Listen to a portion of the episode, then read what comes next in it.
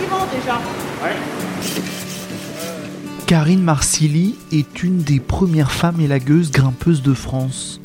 Cette habitante de la Manche exerce son métier par amour pour les arbres.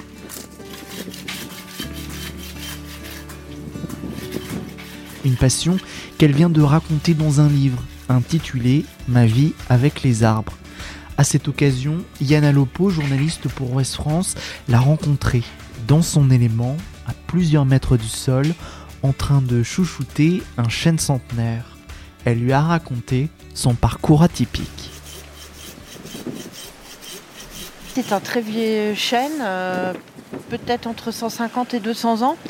Il est atteint d'un ganoderme aplani, c'est un champignon linivore, c'est-à-dire que le bois est constitué de cellulose et de lignine, on va dire en général, il y a encore d'autres.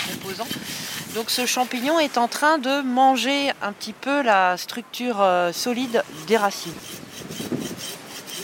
Le but de la manœuvre est d'essayer de l'alléger un peu parce que étant donné qu'il risque euh, un jour de tempête où il sera en pleine feuille euh, d'être déstabilisé, qu'il ne parte pas sur la maison mais plutôt dans le champ d'à côté si jamais il est amené à rompre.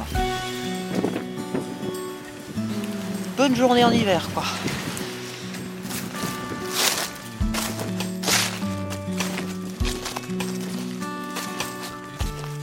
Ma passion pour les arbres, je crois qu'elle a commencé finalement, euh, quand on réfléchit bien, euh, depuis ma plus tendre enfance.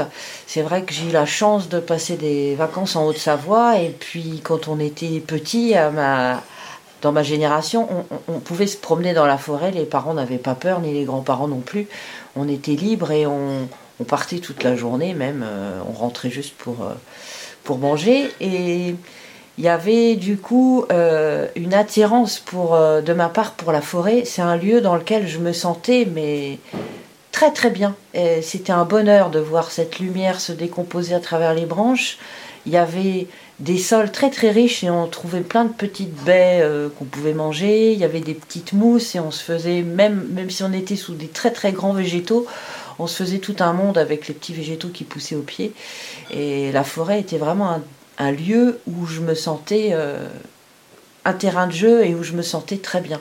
Et ça me donnait même des sensations déjà petites euh, de, bien-être. Euh, j'étais totalement rassurée.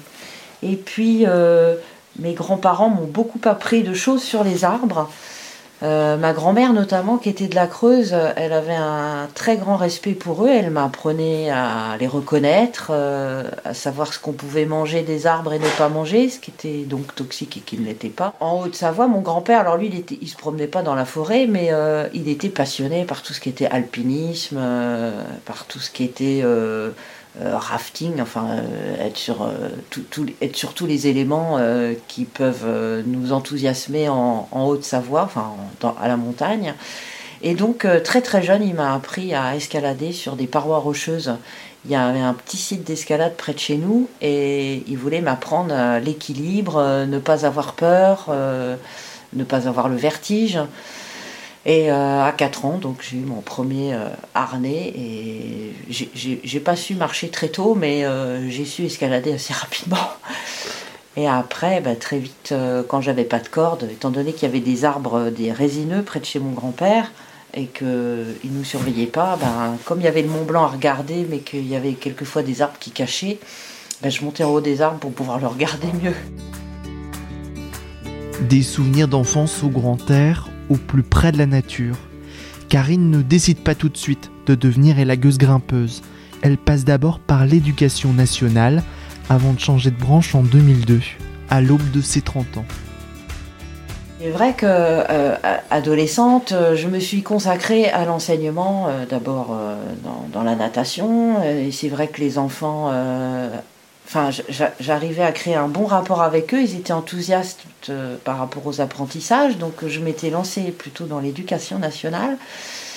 Et finalement, euh, euh, déçue, et, pour ne pas me laisser envahir par quelque chose de, négatif, j'ai eu la chance, je vous dis, de rencontrer par hasard quelqu'un qui, qui m'a montré que finalement, dans une autre formation, correspondait euh, tout ce que j'avais envie de faire sur la nature. Mais quand vous travaillez dans la nature, c'est très compliqué. Il y a plein plein de choses. Donc je me dis qu'il fallait euh, se spécialiser dans un domaine particulier. Et ce qui m'a toujours plu, c'était les arbres. Et quand j'ai découvert le monde de l'élagage, je me suis dit que finalement, c'est ce dont j'avais toujours rêvé de faire depuis que j'étais petite. Quand euh, j'ai voulu me présenter à l'école d'élagage, on m'a dit, mais une femme, mais physiquement, vous n'allez pas pouvoir. Et il n'y a, pas de femme dans ce métier, c'est un métier d'homme. Et, je leur ai dit mais que je faisais de l'escalade tous les jours, que moi les arbres c'était une passion. Donc euh, j'ai passé des tests de sélection, il devait être une centaine pour euh, une quinzaine de, postes euh, acceptés en formation. Et j'ai passé le test de sélection sans aucun problème. Aucune peur n'avait été décelée, la grimpe sans problème, et puis je connaissais déjà beaucoup de choses sur les arbres. En plus, je suis arrivée là avec moi des connaissances, donc quand vous arrivez dans un milieu de bûcherons, euh, des gens, on, se demande pourquoi, à la limite, vous êtes là alors que vous aviez pour eux un niveau supérieur. Euh. et en plus, j'étais un peu plus âgée qu'eux, donc euh, très vite, ils m'ont appelé mamie. Alors, on m'appelait la mamie des arbres. Alors, donc, j'étais mise de côté. Et, pour me montrer que quand même c'était un métier d'homme, ils avaient tendance donc à, me donner des chantiers très compliqués et à me laisser toute seule me débrouiller. Donc euh, c'était une très bonne école parce que quand on est tout seul, on apprend très vite à se débrouiller. on ne peut pas compter sur les autres. Je n'ai absolument jamais regretté euh, de m'être lancée dans les lagages. Ça a été Ça a été, euh, comme dirait mon formateur, mais dès que tu montes dans un arbre, tu as le sourire jusqu'aux oreilles. Mais je lui ai dit, c'est un bonheur absolu. Je crois que c'est le milieu dans lequel je préfère être. Et on est, finalement déprimé euh, dès qu'on grimpe pas tout le temps. c'est comme les sportifs de haut niveau, je crois qu'il y a un manque euh, de quelque chose. Euh, quand on redescend, on a un vague à l'âme. Karine Marsili se met à son compte en 2005 et se bâtit une solide réputation. Réputée pour ses connaissances et son travail, elle utilise le moins possible la tronçonneuse préfère ses scies japonaises.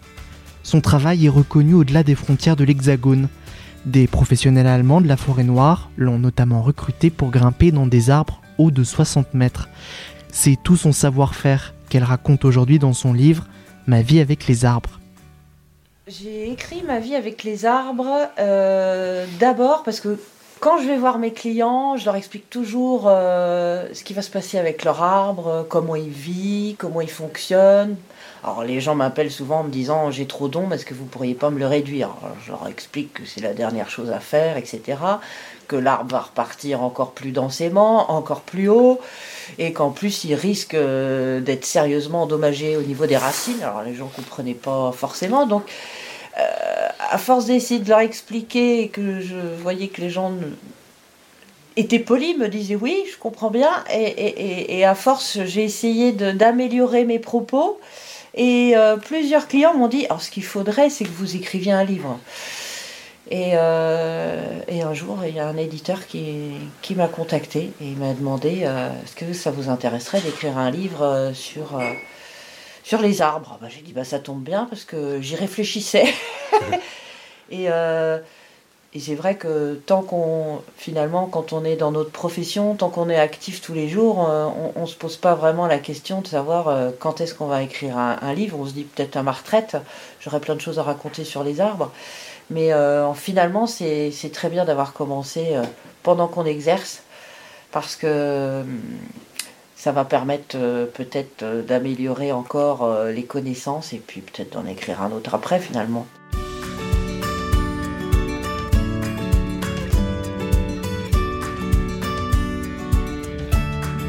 Retrouvez cet épisode ainsi que nos autres productions sur le mur des podcasts et aussi sur notre application Ouest France. N'hésitez pas à nous mettre 5 étoiles si vous avez aimé ce programme.